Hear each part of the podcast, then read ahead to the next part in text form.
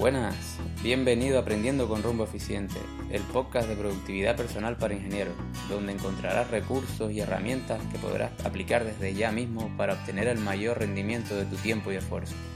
Si eres ingeniero y estás hasta arriba de responsabilidades, trabajas bajo presión o estrés, este contenido te interesa.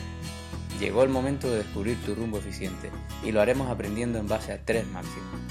Descubrir un propósito para cada proyecto en el que te embarques, desarrollar y aplicar hábitos saludables que faciliten tu día a día y aplicar las estrategias adecuadas para sistematizar tu trabajo lo máximo posible. Para empezar a conocer las claves de la productividad para ingenieros, puedes descargarte la guía gratuita en rumboeficiente.com barra regalo. Vamos al lío.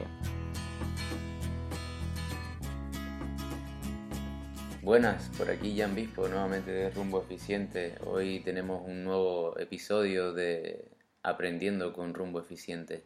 En el episodio de hoy te vengo a hablar de algo que me ha ayudado muchísimo siempre, tanto en mi vida profesional como en mi vida personal, y es el networking o la colaboración con otras personas a base de relaciones win-win, es decir, que ganemos todo en estas colaboraciones, tanto la persona que está colaborando con nosotros como nosotros.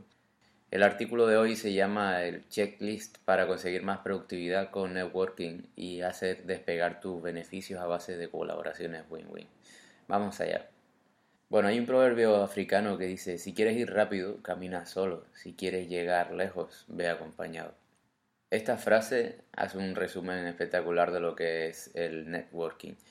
Aplicar el networking o colaboración es una de las estrategias que más beneficios me ha traído en el mundo profesional, por ello quiero compartirlo contigo.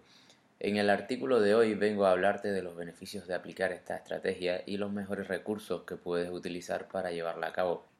Vamos al lío. En primer lugar vamos a definir lo que es el networking. Y no es más que la capacidad de crear una red de contactos profesionales que genere relaciones duraderas en el tiempo gracias a la implicación de beneficios mutuos o lo que es lo mismo, colaborar con tus compañeros de profesión y ramas conexas de manera desinteresada, estableciendo una relación en la que todos ganen. En el artículo escrito tienes un enlace a la definición de la Wikipedia con un poco de historia sobre el networking.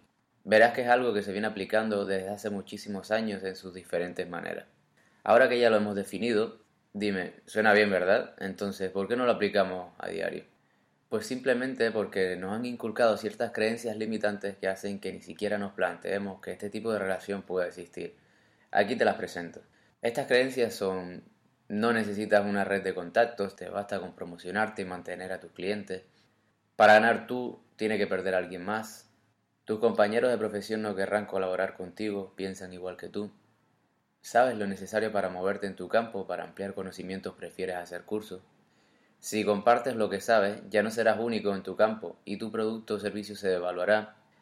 Tus clientes podrían irse con tus colaboradores o los otros podrían descubrir tus puntos débiles.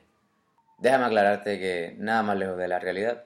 Compartir conocimientos y experiencias con compañeros de profesión, tanto dentro como fuera de tu empresa, puede convertirse en una de las cosas más interesantes que puedas hacer para mejorar tus habilidades, servicios y productos. Entonces, ¿cómo puede beneficiar esto a tu productividad? Pues aquí te dejo una pequeña lista. Crecerá tu red de contacto a base de relaciones win-win, ganar-ganar que hablábamos anteriormente. Más y mejores contactos igual a mayores oportunidades de progreso. Ganarás confianza en ti mismo. Compartir tus conocimientos, obteniendo feedback de personas afines a tu profesión te llevará a mejorar tus habilidades y detectar errores que por ti solo quizás jamás identificarías como tal.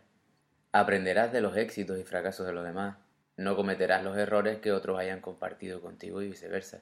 Sabiduría gratis, ¿no?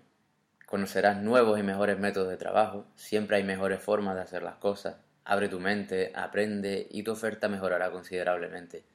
También llegarás a más personas, ya no solo serás tú y tus clientes satisfechos los que difundan tu trabajo, ahora también lo harán tus colaboradores.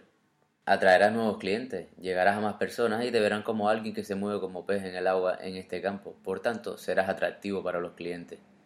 Aumentarán tus probabilidades de venta. Si atraes a nuevos clientes, hay más probabilidades de venta.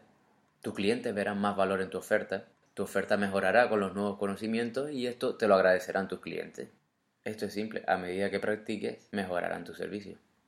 Tu imagen profesional será más reconocida, mejor oferta, mayor difusión, mejor imagen. todo va ligado. Aparecerán nuevos colaboradores y proyectos en común. Podrás complementar la oferta de un compañero con la tuya y ofrecer un producto de más calidad, mayor valor y en consecuencia que reporta mayores beneficios a ambos. Te atreverás con nuevos retos. Ese gran proyecto al que no te enfrentabas por miedo a ir solo, llevándolo acompañado parece más asequible. Descubrirás nuevas ideas para proyectos. Hacer networking puede ser similar a una lluvia de ideas en grupo, así que las ideas se multiplican y por tanto la posibilidad de encontrar buenos proyectos en la misma. Intercambio de servicios.